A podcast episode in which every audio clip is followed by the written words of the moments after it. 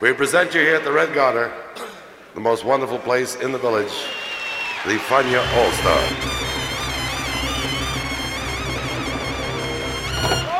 La hora faniática.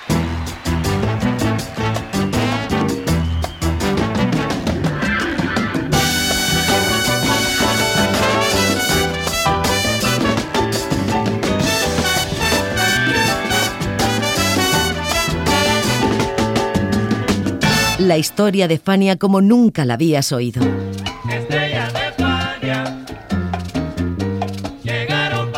La sorprendente historia de Fania Records.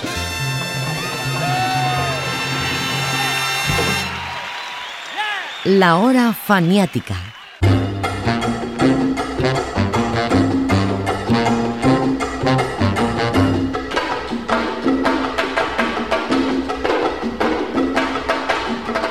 1963 fue un año incansable para Tito Puente.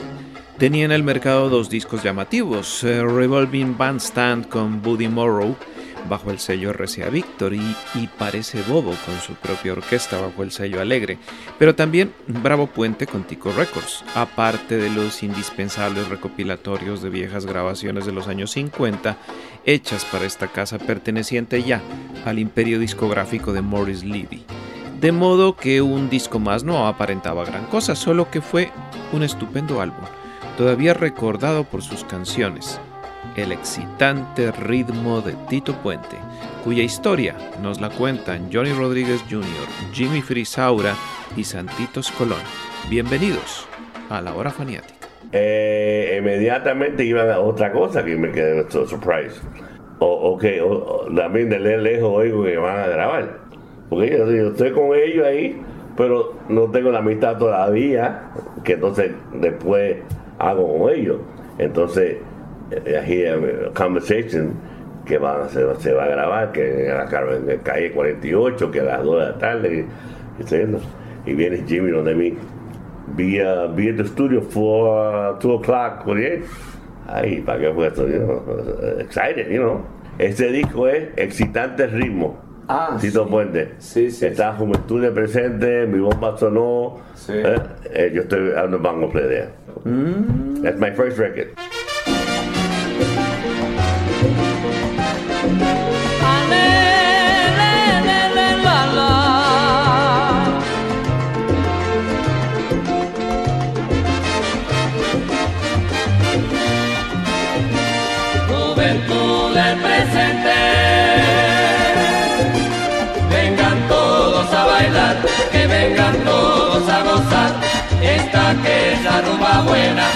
Se cante en el manglar.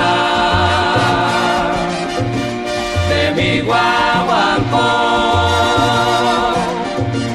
Vengan quinto y tumbadores cantantes y profesores que vengan a rendirme honores y a olvidar los sinsabores. Con mi guaguancó.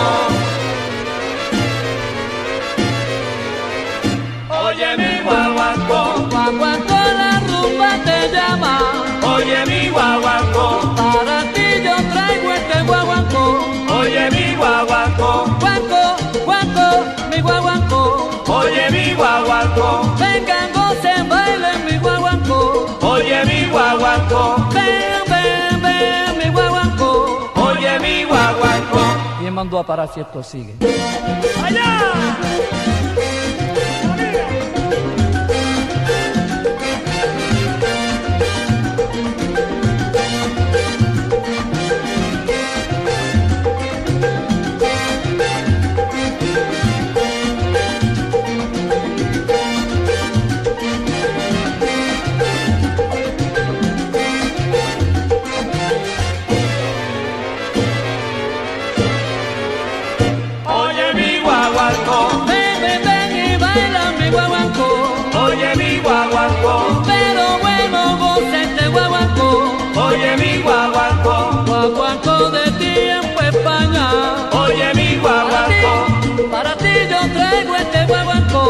oye mi guaguancó,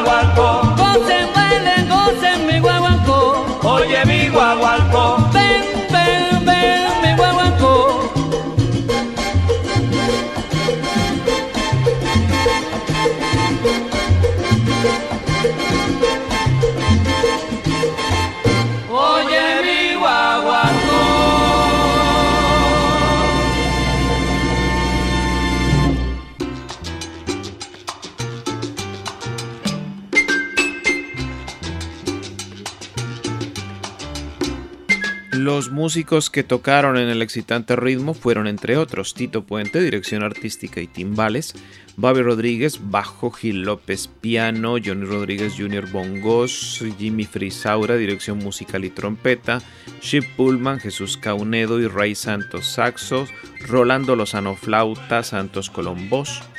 Y el álbum salió al mercado sin créditos, porque lo habitual en las grabaciones de Puente y de Tico Records era eso, aunque por supuesto no le gustara a muchos. Jimmy Frisaura cuenta de todas formas cómo conoció y trabajó con Tito Puente. En el año 47, 1947, en República, en un club que se llamaba Club Embassy, en Nueva York, en la calle 57 y la Quinta Avenida. Este es de Pupi, tocamos en un nightclub, se tocaba show, todos los artistas que cantaban, ¿me entiendes? Actuaban, siempre había, había show en los nightclubs. Que tocamos música bailable y el show también.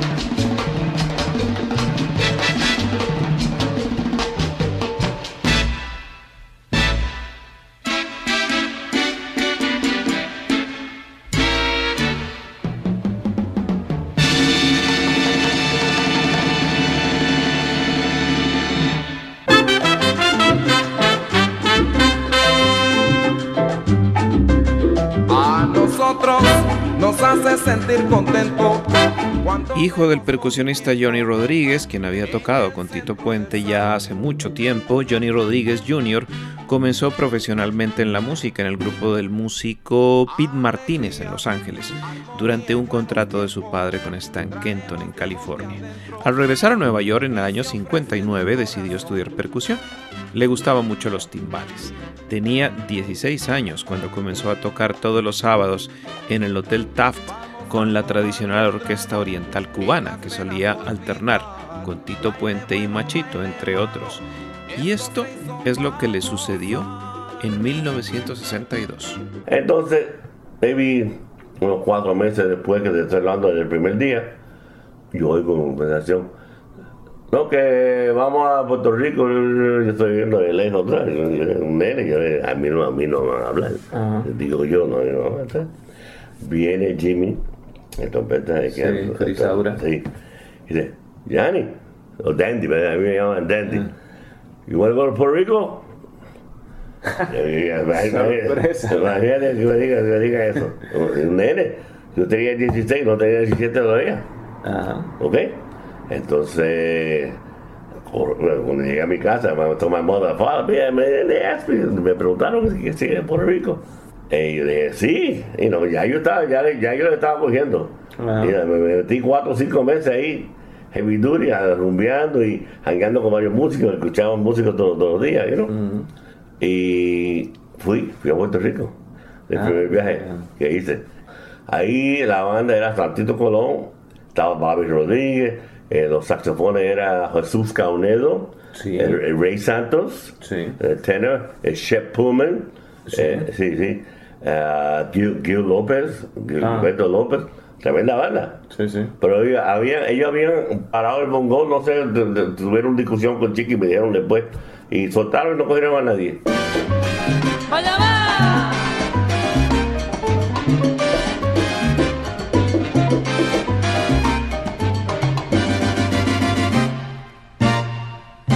Hago mi bomba sonó, Vete para allá que mi bomba acabó.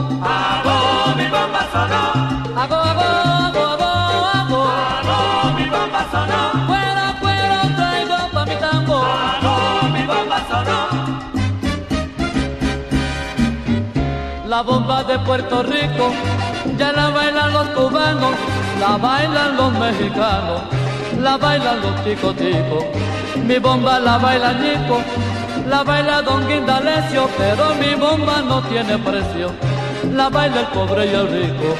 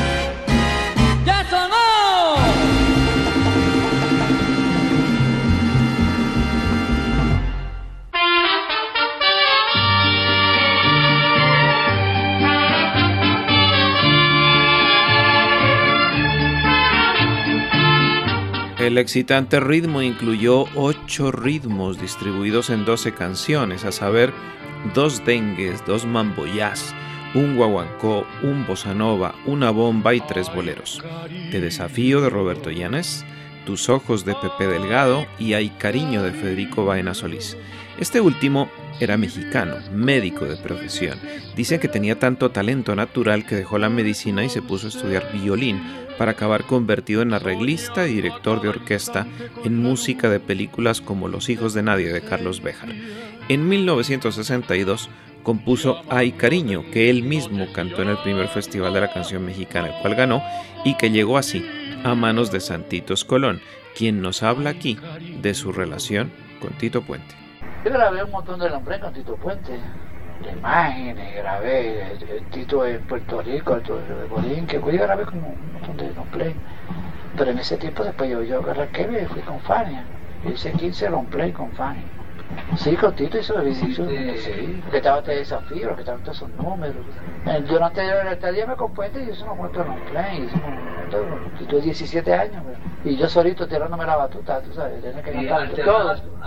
Sí, pero tú estabas Meñique, cuando yo, me- antes de yo irme, yo de- de- dejé a Meñique. Pero Meñique se va a Santito, me voy, y se fue Meñique, se fue.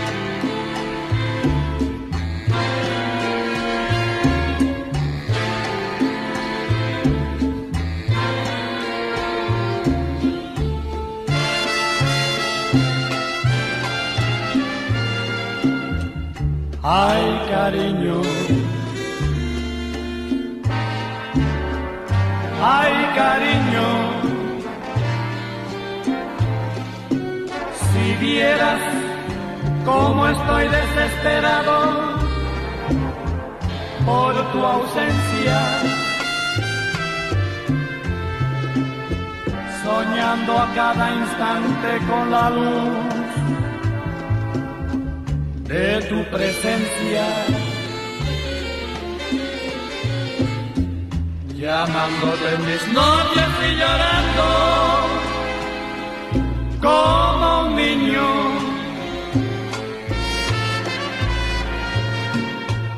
Ay, cariño. Ay, cariño.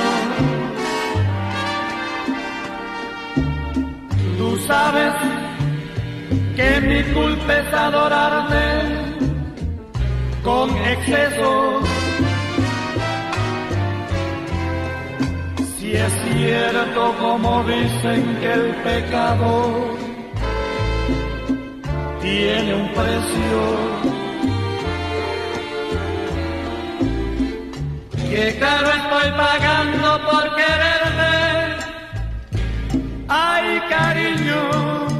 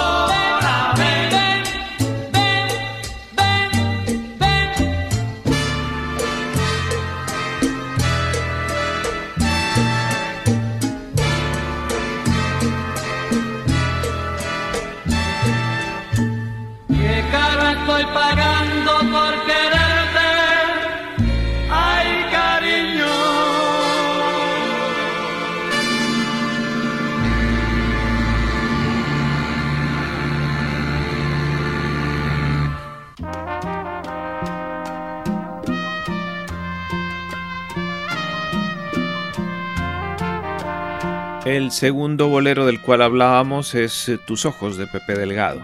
Más allá de su importancia como compositor del bolero de la época dorada del género, tuvo también trascendencia durante el boom de la salsa, primero por el tema Cosas del Alma, llevado al disco por Ismael Quintana y Eddie Palmieri, y por tus ojos, primero en versión de Santitos Colón y luego en la voz de Héctor Lavoe. Y por cierto, Santitos también popularizó otro bolero de Delgado, Mírame más.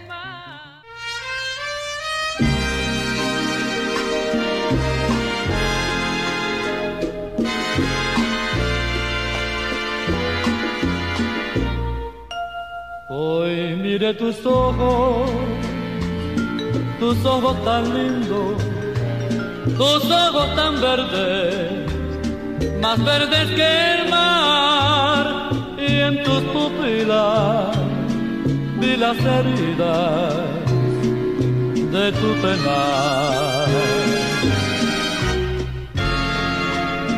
Déjame decirte que hace mucho tiempo te llevo clavada en mi corazón. Y si te miento hoy puedes darme tu maldición. Lágrimas dulces bebí de tus ojos aquella mañana en que te di mi amor ahora en tus ojos ya no hay alegría. Dime, vida mía, ¿cuál es tu dolor? Hoy mire tus ojos, tus ojos tan tristes, tus ojos tan verdes, más verdes que el mar, y en tus pupilas vi las heridas tu pena.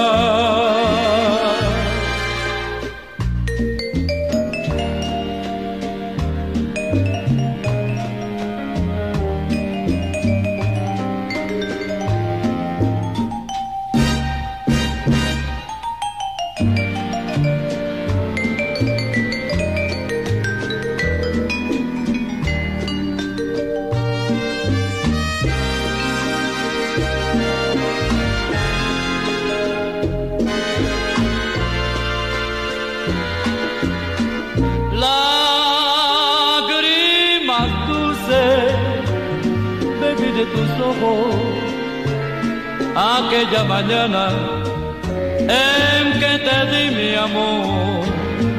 Ahora en tus ojos ya no hay alegría. Dime vida mía, ¿cuál es tu dolor? Hoy mire tus ojos, tus ojos tan lindos, tus ojos tan verdes, más verdes que el mar y en tus pupilas vi las heridas de tu pena.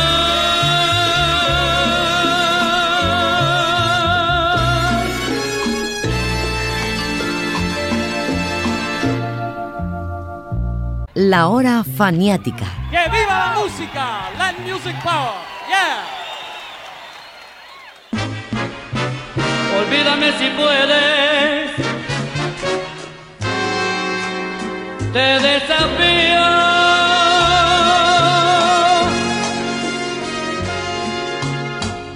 Arráncate esos besos que se quedaron como perlas de luna o de rocío en tus labios de fuego que me besaron.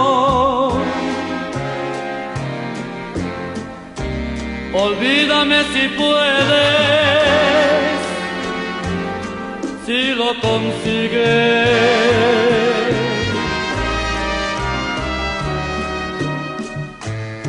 Puedes decirle al mundo que tus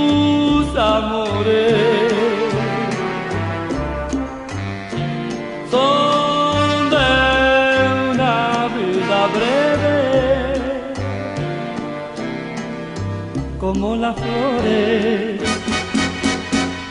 Arráncate si puedes. Este amor mío.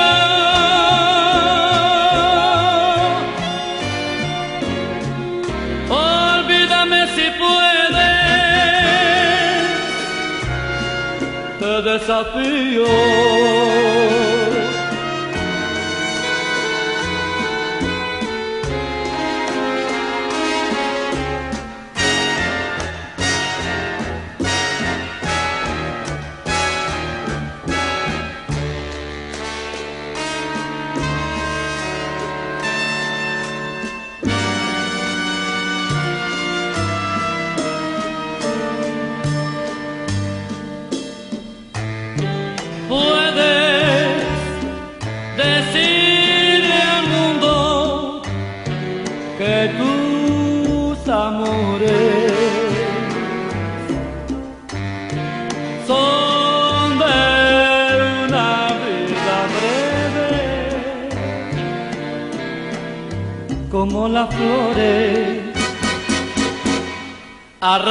Arráncate si puedes. Este amor mío.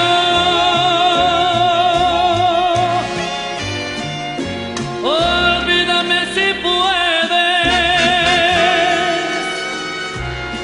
Te desafío, te desafío, te desafío.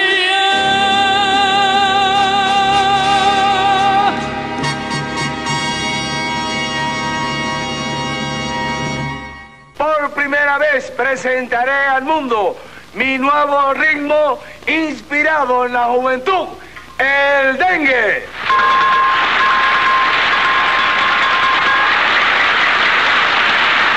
Cuentan que el dengue nació por pura casualidad. Hablo del ritmo. Cuando en el descanso de una grabación para la televisión mexicana, Damaso Pérez Prado comenzó a golpear con un palo el rin de una llanta ubicada a un lado del escenario. Al menos eso sucede en una película. Tiempo después, cuando se volvió un hit, Pérez Prado explicaría que el dengue era una combinación de mambo, cha-cha-cha, twist y bossa nova. Corría el año de 1963 y el llamado Rey del Mambo, él le puso ese nombre porque quería que fuese una fiebre bailable. Y la fiebre, más conocida en ese tiempo, la propiciaba la afección viral homónima. Y claro, llegó a Nueva York, haciendo que Tito Puente lo tocara también.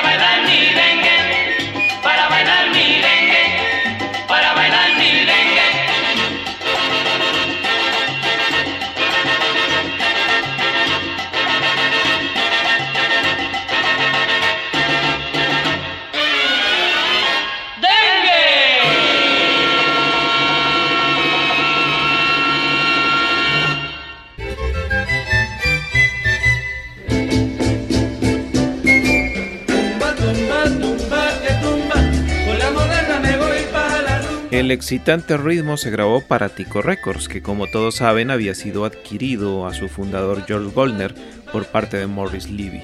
Tico había iniciado la serie 1100 de sus grabaciones y tenía a los principales artistas tradicionales latinos del momento en sus filas, como Machito o Ray Barreto.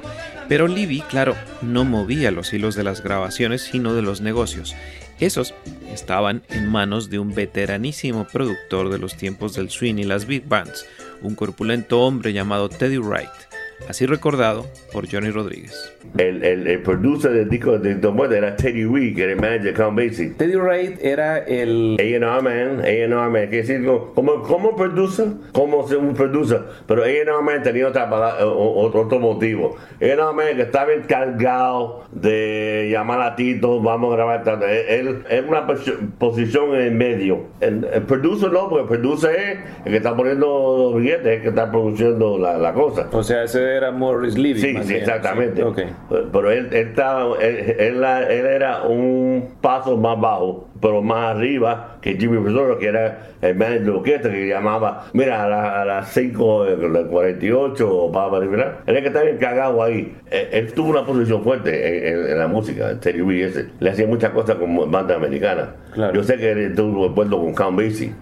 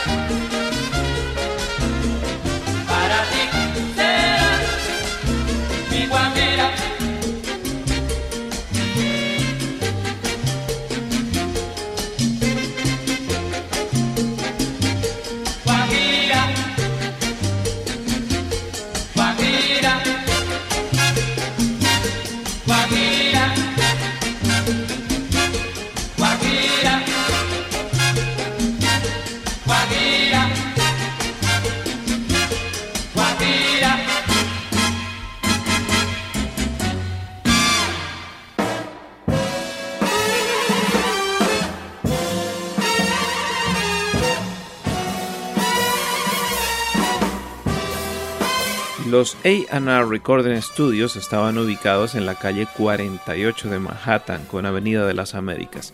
Los había creado Phil Ramón en 1958 y tuvo tanto éxito que sacó dos sucursales, más o menos en el mismo sector. A finales de los años 70, Ramón vendió parte de sus acciones en la compañía hasta que dejó el negocio. Según cuenta Johnny Rodríguez, por allí pasaron todos los grandes del jazz y claro, del jazz latino también, como Tito Puente. Se grabó, el más nunca se olvida, primer, my first big recording. Claro. A&R Studio o 48th Street, en downtown. Ahí se grabaron muchos discos después, muchos.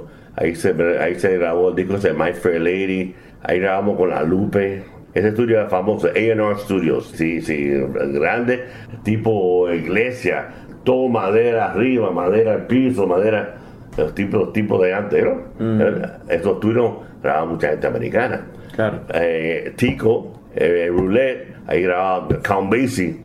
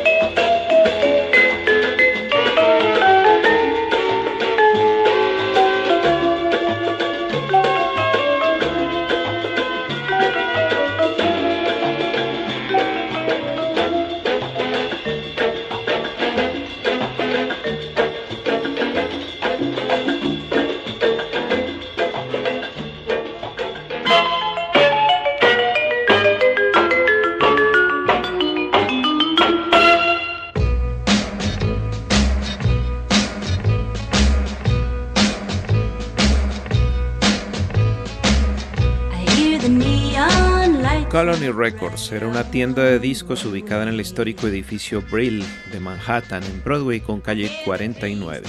El Brill es famoso por haber albergado a casi todas las grandes casas discográficas y haber producido la mayor cantidad de éxitos del hit parade universal.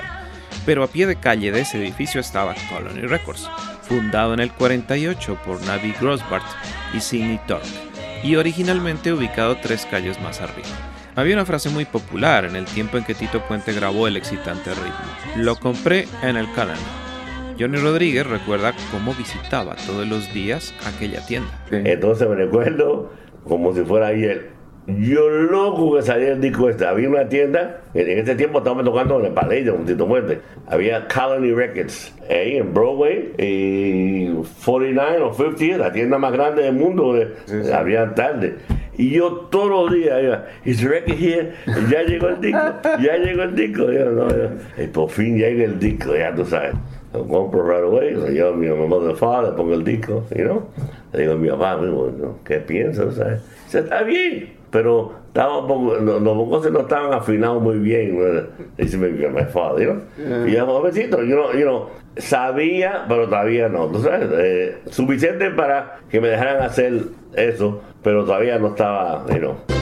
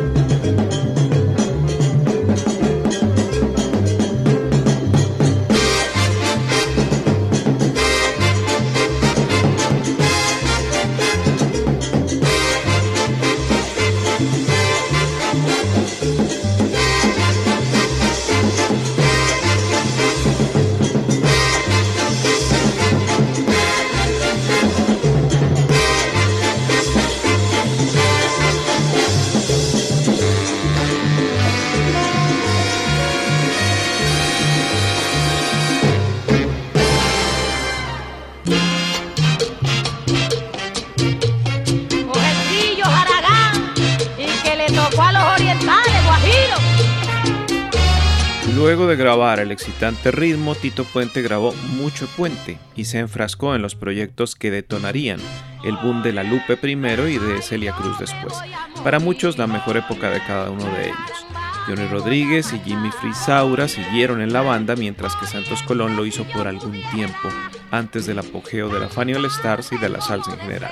Ah, y contarles que la carátula de fondo negro y puente con un guiro la hizo la firma Moscow Morrison, muy habitual en las portadas de Roulette y Tico Records. En la hora faniática de hoy los acompañó José Arteaga.